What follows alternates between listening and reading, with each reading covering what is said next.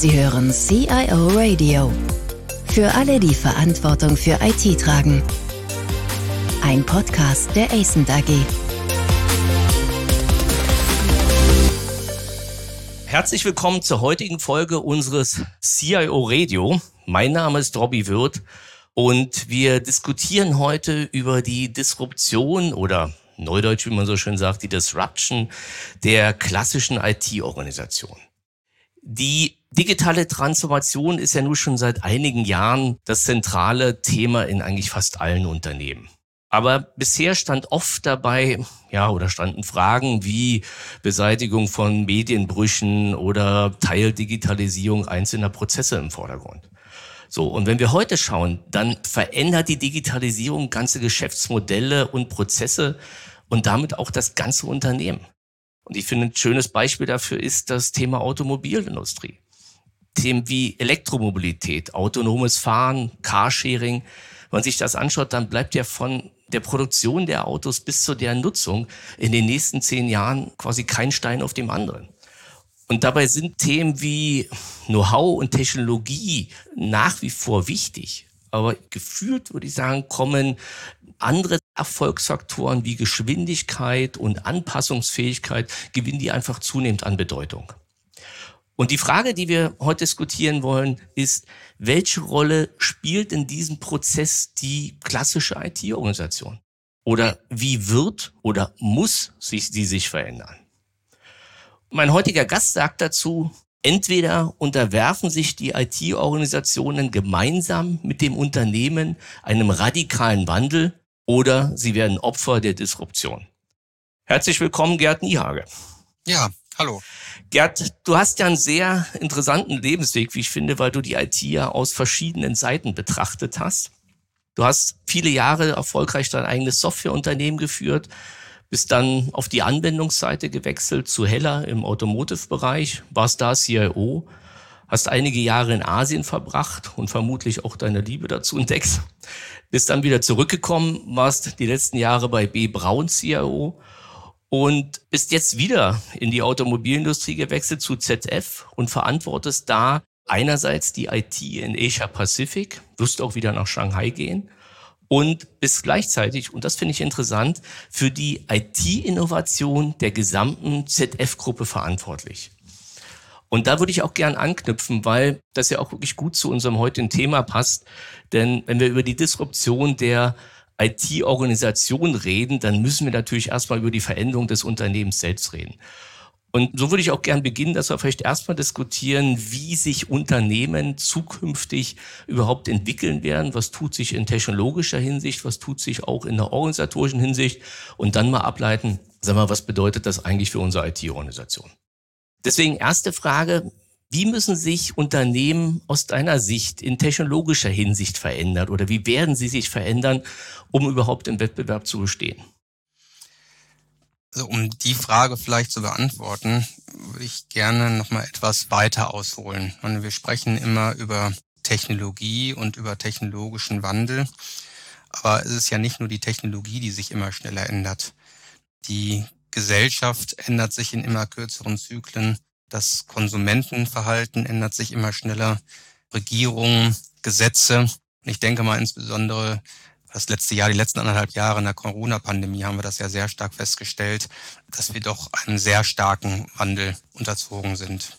Und diesen Wandel unterwerfen sie natürlich auch die Unternehmen und versuchen sich Technologie handhabbar zu machen. In der Vergangenheit, ich mache jetzt auch über 25 Jahre IT, ging es ja immer darum, eigentlich interne Prozesse zu digitalisieren. Es ging immer darum, effizienter zu machen oder vielleicht manuelle Tätigkeiten zu automatisieren.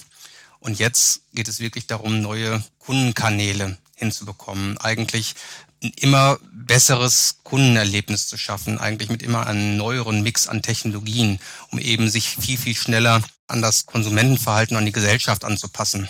Wir kennen das aus der IT heraus, oder ich zumindest kann mich noch dran erinnern, als im Unternehmen, wenn man mit dem PC gearbeitet hat oder mit E-Mail gearbeitet hat oder vielleicht so einen Blackberry hatte, da war man technologisch ganz vorne mit dabei.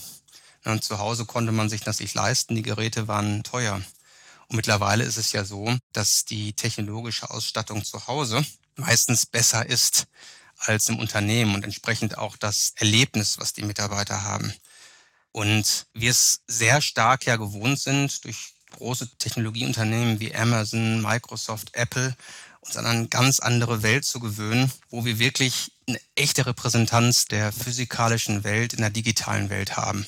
Also ich weiß nicht, wie es anderen geht. Ich ertappe mich dabei, wenn ich wissen will, wie das Wetter draußen ist, dass ich nicht mehr das Fenster öffne und rausgucke, sondern dass ich ehrlich gesagt auf mein Smartphone gucke oder Alexa frage, wie ist denn das Wetter draußen? Und ich finde es tatsächlich auch erstaunlich in der Corona-Zeit, wie schnell sich Dinge gewandelt haben. Nahezu jeder Paketdienst zeigt dir in Echtzeit die letzten Meter an, bis der Paketbote bei dir an der Haustür klingelt. Und das ist natürlich was, was generell Unternehmen viel, viel mehr zu Technologieunternehmen machen, weil sie dieses nahtlose Kundenerleben schaffen. Und das hat aber auch die Schwierigkeit innerhalb des Unternehmens, diese Anpassungsfähigkeit hinzukriegen. Wir haben eine junge Generation, denen es nicht schnell genug gehen kann, die das mitbringen wollen und die dann feststellen, dass zum Beispiel innerhalb des Unternehmens die Technologie nicht so weit ist. Die sind sehr schnell dann enttäuscht darüber und wollen deswegen ganz gerne lieber bei großen Technologieunternehmen arbeiten. Und wir haben auf der anderen Seite eigentlich eine ältere Belegschaft, die Schwierigkeiten haben, sich darauf anzupassen. Und das ist ein Hindernis eigentlich im Hinblick darauf, diese neuen Geschäftsmodelle und diese Technologien wirklich einsetzen zu können. Aber ich denke mal, da wird kein Weg dran vorbeigehen. Am Ende werden die Unternehmen alle irgendwo Technologieunternehmen werden und sich in Richtung eines Softwareunternehmens wandeln. Wir merken das ja auch. Ne, Konsumerindustrie waren die ersten. Da war es sehr leicht, dass man weggeht eigentlich vom Produktvertrieb und mehr zu Services oder Lösungen geht. Ne, aber auch im B2B-Umfeld merken wir das immer mehr, dass sich da die Geschäftsmodelle ändern. Das heißt, aus deiner Sicht wird sich das zu einem Szenario entwickeln, wo wir eine weitestgehende automatisierte Produktion physikalischer Güter haben und die über eine zentrale Plattform, die eben viel Flexibilität im Bereich, sag mal, Kundenansprache, Logistik und so weiter bietet, entsprechend vertrieben werden. Und die Menschen werden sich hauptsächlich auf die Innovation konzentrieren. Ist es das, was du meinst? Also ich gucke mal ins Unternehmen rein und sage, wenn wir uns den Automatisierungsgrad im Unternehmen angucken, dann haben wir wahrscheinlich keine Revolutionen mehr, sondern Evolutionen. Da werden mehr Geräte angebunden, ich kann viel mehr automatisieren, ich kann viel mehr verknüpfen, aber ich bin innerhalb des Unternehmens noch. Na, eigentlich geht es darum, wie kann ich die Außenwelt, also die Welt Richtung Kunden vielleicht mit der Innenwelt haben. Und du hast eben gesprochen, ich bin in der Automobilindustrie tätig. Wir alle sind es schon gewohnt, dass wir was ich, uns ein Auto konfigurieren können. Und so wie ich es konfiguriert habe, geht es in die Produktion rein und ich kann ja sogar den Produktionsprozess begleiten und weiß, wann mein Fahrzeug geliefert wird. Das ist das Verbinden von der Außenwelt zur Innenwelt rein. Aber das ist nach wie vor eigentlich datengetriebenes Modell, dass ich es hinbekomme, eine vertikale und horizontale Integration aufgrund der Daten hinzubekommen. Die Herausforderung ist dabei, die Schnittstellen zu haben zwischen der physikalischen und der digitalen Welt. Was ich aber auch denke, was sich noch viel, viel mehr ändern wird, ist gar nicht mehr so sehr die Automatisierung von manuellen Tätigkeiten, wenn ich jetzt an die Produktion denke, sondern eigentlich viel mehr auch die Automatisierung von Wissensarbeitern.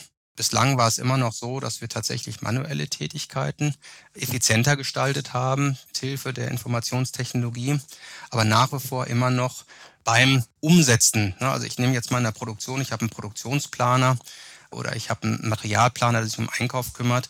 Der hat immer noch den Produktionsplan im Überblick gehabt ne, und hat von seinen Erfahrungen gelebt. Aber jetzt sind wir eigentlich so weit, dass wir in der Lage sind, die Erfahrungen in einem Unternehmen von allen Planern oder auch von Buchhaltern und so weiter aufzunehmen ne, und eigentlich vorherzusehen, wie die reagiert haben und dann auch diese Wissensarbeit zu automatisieren. Das bedeutet, dass die Standardvorgänge und alles, was wir heute als Wissensarbeiter machen, 80 Prozent, das sind Standardvorgänge, die werden wegfallen und die Mitarbeiter werden sich nicht mehr auf die Standardthemen konzentrieren, also nicht mehr unbedingt von ihrem Erfahrungswissen leben, sondern die werden sich um die Ausnahmen kümmern. Und wenn ich natürlich einen starken Fokus auf Ausnahmen habe, dann muss ich out of the box auch denken. Das ist, glaube ich, auch was, was Innovationen befeuern wird, weil ich mich nämlich dann immer mehr auf die Nischen oder auf andere Dinge auch mehr konzentrieren kann, weil ich sehr viel mehr den Fokus habe auf diese Ausnahmen. Was heißt das eigentlich dann für die Organisation des Unternehmens selbst? Also wenn wir von dem hochdigitalisierten Unternehmen, ich sprach ja auch gerade von Daten über verschiedene oder Verbindung physikalischer und virtueller Ebene, aber wie sieht dann eigentlich die Organisation da drin aus? Brauche ich dann noch diese riesen Hierarchien, die wir teilweise heute noch finden? Wahrscheinlich ja nicht. Hierarchien ist ein anderes Thema. Nehmen wir ein Beispiel. Die heutigen Unternehmensprozesse sind ja gar nicht auf diesen rasanten Wandel ausgelegt. Wenn ich mal so das klassische deutsche Ingenieursunternehmen auch sehe, die planen langfristig. Jetzt nehmen wir mal so ein Thema wie CO2-Ausstoß, wo sich im Augenblick die Regierungen ja eigentlich unterbieten, ne, den CO2-Ausstoß immer mehr zu reduzieren. So schnell kann eigentlich ein Controlling gesteuertes Unternehmen gar nicht seine Unternehmensprozesse anpassen. Das gilt ja in vielen anderen Dingen auch. Ich muss eigentlich viel schneller immer wieder meine Organisationseinheit machen. In der Vergangenheit haben sich Unternehmen auch angepasst. Die haben dann große Reorganisationsprojekte gemacht, wo sie dann die Organisation neu angepasst haben. Das kann ich machen, wenn ich, was ich alle fünf bis zehn Jahre mal meine Organisation neu aufbaue. Aber heute ist es so, dass wir eher im, Monats- oder Wochenbereich die Organisation umbauen müssen. Und dann bin ich mit einer klassischen Organisationsform oder mit einer hierarchischen Organisation einfach nicht gut aufgestellt. Da muss ich tatsächlich hin zu agilen Organisationsformen gehen, die mir die Möglichkeit gibt, je nach Bedarf ne, die unterschiedlichsten Disziplinen oder Skills immer wieder neu zu bündeln, um mich eben anpassen zu können auf die Herausforderungen, die ich gerade habe. Und das gilt auch zum Beispiel, wenn wir hier über IT sprechen, mit diesem rasanten Wandel. Wir denken mal an eine IT-Organisation, die ja immer so auch sagt, die ist Bottleneck, weil sie auch ein Bottleneck ist. Eine IT wird als Kosten gesehen und Kosten möchte ich möglichst niedrig halten, also sicherlich nicht zu viel Personal in der IT-Abteilung.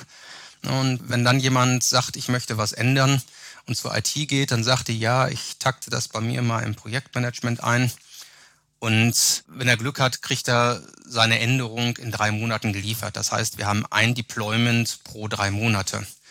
Und wenn ich so eine Geschwindigkeit habe, wo ich sehr geringe Zyklen habe, dann bin ich auch sehr vorsichtig mit meiner Anpassungsfähigkeit. Dann sage ich auch, uh, wenn ich in drei Monaten die Änderung erst habe, dann muss das ja auch korrekt sein, sonst ändere ich das nicht. Na, aber wir wollen ja eigentlich, wie so ein Startup das auch macht. Ein Startup experimentiert, vielmehr experimentieren, um festzustellen, bei neuen Geschäftsmodellen kommen die am Markt an, funktionieren die, kann ich die wieder ändern. Ich muss also die Anzahl der Deployments erhöhen. Auch bei der Anzahl der Deployments, die ich erhöhen muss, muss ich eigentlich irgendwie auch Prozesse abbauen. Also diese Tatsache, dass ich sage, ich gucke mal bei mir im Kalender rein und wir finden alle zusammen einen Termin in drei Wochen, funktioniert dann schon nicht mehr. Ne, da ist drei Wochen schon zu lang. Das ist viel besser, wenn man wirklich so eine ständige Meetingkultur hat, weil man zusammensitzt und eigentlich sofort miteinander reden kann. Oder wenn man auch ein viel besseres Verständnis voneinander hat. Das bringt hinterher auch die Geschwindigkeit oder noch besser eigentlich dahingehend, dass ich sage, ich versuche Themen herauszulagern. Also ich kenne das auch. Ich würde natürlich am liebsten zum Vorstand hingehen und sagen, wir brauchen jetzt 3000 Programmierer in der IT. Und das würden wir nie innerhalb der IT bekommen. Also müssen IT-Themen in die Fachbereiche ausgelagert werden. Und dann dafür gesorgt werden, dass in diesen Fachbereichen eigentlich diese Änderungen viel schneller vorgenommen werden können. Ne, und damit haben wir dann auch tatsächlich diesen Wandel der IT-Organisation oder diesen notwendigen Wandel, weil wir ansonsten diese Geschwindigkeit nicht hinbekommen. Aber Gerd, lass mich da mal einhaken, weil wir diese Entwicklung, die sehen wir ja durchaus mittlerweile relativ viel, dass gerade für gewisse Fachapplikationen, finde immer so, das CRM ist immer so ein Beispiel, dass die ja durchaus die Verantwortung in die Fachbereiche geht, einfach weil die Dinger eben auch mittlerweile so einfach auch zu customizen sind, dass es jetzt keine tiefgreifenden IT-Kenntnisse, zumindest für einfache Sachen nicht mehr erfordert. Aber die Frage ist, wie wird sich denn der Fachbereich im Bereich Agilität entwickeln. Weil wenn ich jetzt so die IT angucke, dann sehen wir natürlich überall zurzeit viele Versuche. Es gibt viele Projekte, die alle schon agil laufen. Aber selbst in der IT tun wir uns ja gerade so im Bereich Infrastruktur manchmal schon noch sehr schwer, das jetzt komplett agil zu machen. Und die Frage ist, wir müssten das ja dann auf den Fachbereich transferieren. Also ich denke mal, wenn wir erfolgreich sein wollen und auch innerhalb des Unternehmens kompatibel bleiben wollen, dann müssen sich viele Bereiche agil umwandeln. Und man muss auch überlegen, nicht jeder Bereich ist geeignet, agil zu werden. Also wenn ich jetzt wirklich in eine Produktion und Produktionsprozesse reingucke, habe ich sicherlich auch neue Arbeitsmethoden, indem ich in Nestern arbeite oder andere Dinge tue. Aber gerade da, wo ich einem starken Wandel unterliege, muss ich irgendwo diese Säulen überwinden. Denn viele Tätigkeiten heutzutage, die kann ich nicht mehr im Silo erledigen. Also ich nehme mal ein Beispiel. Die meisten Unternehmen kommen, also ich bin jetzt sehr stark B2B geprägt, kommen aus einem Produktvertrieb. Und wenn ein Produktvertrieb da ist, dann kann man eigentlich ein Unternehmen entkoppeln. Dann kann ich irgendwo sagen, ich habe, was ich Marketing und Vertrieb, die sind am Markt dran, die wissen, was sie verkaufen und das geben sie in ihr System ein und am Ende habe ich dann meine Produktionsplanung, dann plane ich, was ich produziere und dann habe ich meine Distribution, die liefert das Ganze aus, dann habe ich, was ich hinterher meinen Customer Service oder meinen After Sales Service, die hinter sich um Reparaturen kümmern. Die können alle für sich alleine arbeiten. Wenn ich jetzt aber hingehe und sage, ich verkaufe das nicht mehr als physikalisches Produkt, sondern ich verkaufe das als Lösung, dann sind plötzlich all diese Disziplinen gezwungen zusammenzuarbeiten, weil ich das ja als Gesamtpaket verkaufe. Ich verkaufe das Produkt zusammen, was ich mit der Wartung oder auch mit Verbrauchsmaterialien. Also muss ich fein abgestimmt sein. Und dann funktionieren klassische Organisationsformen nicht mehr, weil ich dann diese Geschwindigkeit nicht hinkriege, auch in der Entwicklung eines neuen Geschäftsmodells. Und das hat nichts meiner Meinung nach mit der IT zu tun. Ich denke, dass die IT hier eine Vorreiterrolle hat, weil wir natürlich auch versuchen müssen, diese Säulen zu überwinden. Ne, viele Jahre war es tatsächlich so, dass die Infrastruktur und die Anwendungsentwicklung auch zwei Welten waren. Wir aber festgestellt haben, wenn wir bessere Ergebnisse liefern wollen, da muss eigentlich Betrieb und Entwicklung in einer Hand liegen oder zumindest in einem Team zusammengebündelt werden. Und so kommen wir dann tatsächlich von einem Thema von DevOps-Organisationen zu BIS-DevOps-Organisationen wo wirklich alle Disziplinen, die ich brauche, um ein Ergebnis zu erbringen, ne, in einem Team arbeiten müssen. Also nicht mehr in Hierarchien zu denken, sondern eigentlich in Aufgaben zu denken und zu sagen, die Aufgabe ist das Leitbild ne, und nicht mehr, wo in der Organisation, in welcher Abteilung ich dann angesiedelt bin. Das heißt, du beschreibst eine Welt, wo du sagst, es lösen sich nicht nur Grenzen zwischen IT und Fach, es löst auch zwischen den Fachbereichen die Grenzen auf und die Leute agieren eher, ich sag mal, ich denke da gerade so an Spotify, agieren themenbezogen und lösen die Aufgaben mit völlig verschiedenen Rollen, von der Betriebsrolle bis zur Innovationsrolle drin. Ist das, was du vom Szenario im Kopf hast? Das ist das, was ich da habe, dass sich das wirklich auflöst. Ich finde mal, so ein Spotify-Modell passt ganz gut, wo ich eigentlich sage, ich bilde eine Organisationsform, um die Skills eines Mitarbeiters, weil jemand muss sich ja um die Ausbildung und das Training des Mitarbeiters kümmern, dass ein Programmierer auch eben weiß, wie ich programmiere, ne, und jemand im Vertrieb auch weiß, wie sieht der Markt aus, ne, und Ingenieur auch weiß, wie ich, was ich ein Produkt entwickle. Aber am Ende, wenn ich jetzt neue Geschäftsmodelle habe, brauche ich diese unterschiedlichen Skills über diese Säulen hinweg und dann sage ich am besten, nehme ich ein Team. Ich würde sogar noch weitergehen, weil wir eben gesagt haben, sowas hat in der IT gestartet, ne, dass wir so DevOps gebildet haben. Jetzt gehen wir in die Rest der Organisation, aber eigentlich innerhalb der Digitalisierung dieser Datenwelt gehen wir über Unternehmensgrenzen hinweg. Wenn ich also ein Lösungsanbieter bin, ne, wo ich ganz einfach sage, ich stelle ein Produkt zur Verfügung und ich verkaufe auch gleichzeitig die Wartung. Das heißt, dieses Produkt habe ich irgendwo smart gemacht. Ich kriege also Sensordaten geliefert, um vielleicht über Prediction auch zu wissen, wann ich die Wartung durchführen muss, um dann mit meinen Verbrauchsmaterialien hinzugehen. Dann ist es natürlich tatsächlich so, dass ich nicht mehr innerhalb der Unternehmensgrenzen bin, sondern außerhalb der Unternehmensgrenzen. Und wenn ich dann diese Geschäftsmodelle auch auf Kundenbedürfnisse anpasse, dann habe ich eigentlich auch den Kunden noch mit drin sitzen, der auch sagt, der gehört mit zur Aufgabe dazu. Also diese Agilität wird meiner Meinung nach auch über Unternehmensgrenzen irgendwann hinaus wachsen müssen, ne, wenn wir diese Digitalisierung weiterspinnen. Das heißt, wir werden dann aber, wenn man den Gedanken zu Ende denkt, natürlich auch in gewissermaßen eine Auflösung der momentan sehr klar strukturierten Arbeitswelt. Also Leute, meine heute ja ein Unternehmen, eine Aufgabe, vielleicht dann nach zwei Jahren eine nächste Aufgabe. Und das, was du beschreibst, ist ja, kann ja durchaus eine Vielfalt sein. Also ich meine, die Leute können ja in verschiedenen Rollen, verschiedenen Aufgaben, in verschiedenen Projekten arbeiten, wenn es ihre Zeit natürlich zulässt. Also wir kriegen ja viel mehr Flexibilität in dem Bereich. Ich glaube, wenn wir über Agilität denken, so unbekannt ist uns das Konzept nicht weil wir eigentlich, wenn wir heute Projekte machen, Projekte sowieso schon immer interdisziplinär waren. Wir haben immer ein Team zusammengesucht, um genau dieses Projekt zu machen.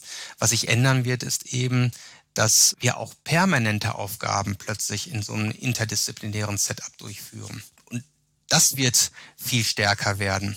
Und für Mitarbeiter ist natürlich die Bedeutung, wo komme ich her, was ist mein Skillset. Ich muss viel, viel mehr in Lernen und weiteres Trainieren investieren, ne, weil Technologien sich so schnell wandeln, dass ich immer wieder auch diese Anpassungsfähigkeit an die neuesten Technologien hinbekomme und dann auf der anderen Seite diesen Dualismus habe, mich dann auch in Aufgabengebiete zu begeben. Also ich werde eben zwei Perspektiven haben. Einerseits, ich werde ausgebildet, das mache ich, was weiß ich, in meiner Organisationsstruktur und ich, ich liefere ein Teilergebnis einer Aufgabe ab. Ne? Das mache ich in dieser agilen Organisationsstruktur. Ja, ich würde aber noch eine dritte Dimension, also gerade die Ausbildung, kann man natürlich auch sagen, dass das zunehmend auch eine, eine Hohlschuld entsprechend wird, weil wir ja mittlerweile jetzt auch mit der ganzen, sagen wir, ja, Digitalisierung klingt natürlich in der Stelle ein bisschen blöd, aber das, was wir jetzt in Corona erleben, ich habe ja plötzlich völlig andere Möglichkeiten. Ich meine, ich kann mich in Harvard einschreiben und irgendeinen Kurs über was ich Quantencomputer oder sowas machen. Mhm. Also ich glaube, die Leute sich an die Unternehmen. Aber ja, verstehe ich. Aber sag mal vielleicht auch zum Abschluss, das ist ja schon ein revolutionäres, logisches Szenario. Die Frage aus deiner Sicht, wie lange wird das dauern? Ich weiß, ist eine schwierige Frage, aber ich habe so von meinem geistigen Auge so die IT-Organisation, die es mit Mühe geschafft hat, jetzt mal so drei Projekte agil zu machen oder ein agiles Team zu bilden und dann ist um, rundrum der Rest des Unternehmens, der häufig noch mit Lastenheften etc. arbeitet. Also ich habe ja im CIO-Jahrbuch eine Wette abgegeben, dass ich gesagt habe, das dauert maximal fünf Jahre. Das ist natürlich sehr herausfordernd. Aber ich denke mal, wenn ich so an den Median denke, dann glaube ich schon, dass eine Vielzahl von Unternehmen in den nächsten fünf Jahren diesen Wandel tatsächlich schaffen muss, um an einem Markt noch Bestand zu haben. Du hast von der Automobilbranche gesprochen. Die Automobilbranche ist ja in diesem krassen Wandel eigentlich weg von Mechanik und Mechatronik viel, viel mehr hin zu Software zu gehen. Und Premium ist nicht mehr viel Hubraum zu haben. Premium ist in Zukunft das digitale Angebot, das Entertainment-Angebot im Fahrzeug, also viel mehr Software, was da ist. Und diese Software lässt sich natürlich viel schneller entwickeln oder auch ändern als ein Fahrzeug selbst. Und das ist in vielen anderen Branchen auch so. Und mit der Fortschreitung der Digitalisierung der Unternehmen, der Industrien, wird auch dieser Wandel kommen. Daran hängt das also. Ich vermute mal, wenn ich irgendwo eine Industrie habe, die sich sehr langsam wandelt, wird auch dieser Wandel in Unternehmen sehr langsam sein.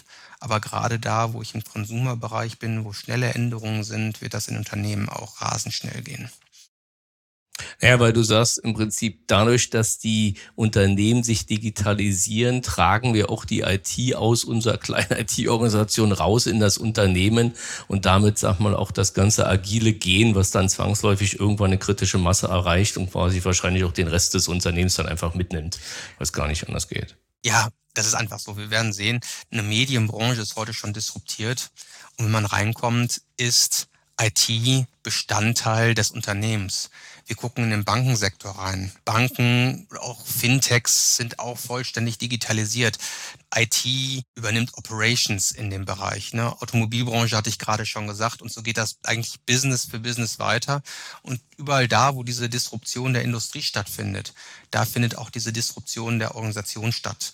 Und der muss sich natürlich auch die IT unterwerfen. Die IT wird vielleicht auch gar nicht mehr irgendwann IT heißen, sondern wird in den Business-Bereichen aufgehen und wird vielleicht auf der einen Seite eine Governance-Funktion haben, wo ich eine Governance habe für Daten, Prozesse und Systeme.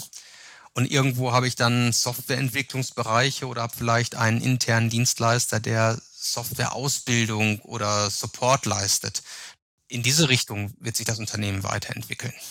Meiner Meinung nach. Ja, Gerte, komm, das nehmen wir auch als Schlusswort. Also ich finde ja zwei schöne Sachen. Zum einen zu sagen, in fünf Jahren haben wir die agilen Unternehmen, du hast gesagt fünf bis zehn, aber ich finde ja trotzdem mal einen Flock reinzuhauen, gibt ihm ja eine Perspektive und heißt ja, Leute, da müsst ihr heute anfangen, um da anzukommen. Und die zweite Aussage, die IT heißt irgendwann nicht IT, weil das ist ja auch eine schöne Metapher für den Wandel, der da passiert. Ja, Mensch, vielen, vielen Dank. Ich hoffe, dass unsere Zuhörer finden es genauso unterhaltsam, wie ich es fand. Und ja, freuen uns, wenn Sie das nächste Mal wieder einschalten. Gerd, vielen, vielen Dank fürs Kommen. Ja, sehr gerne. Vielen Dank fürs Zuhören. Mehr Informationen zu diesem Podcast finden Sie unter cioradio.de.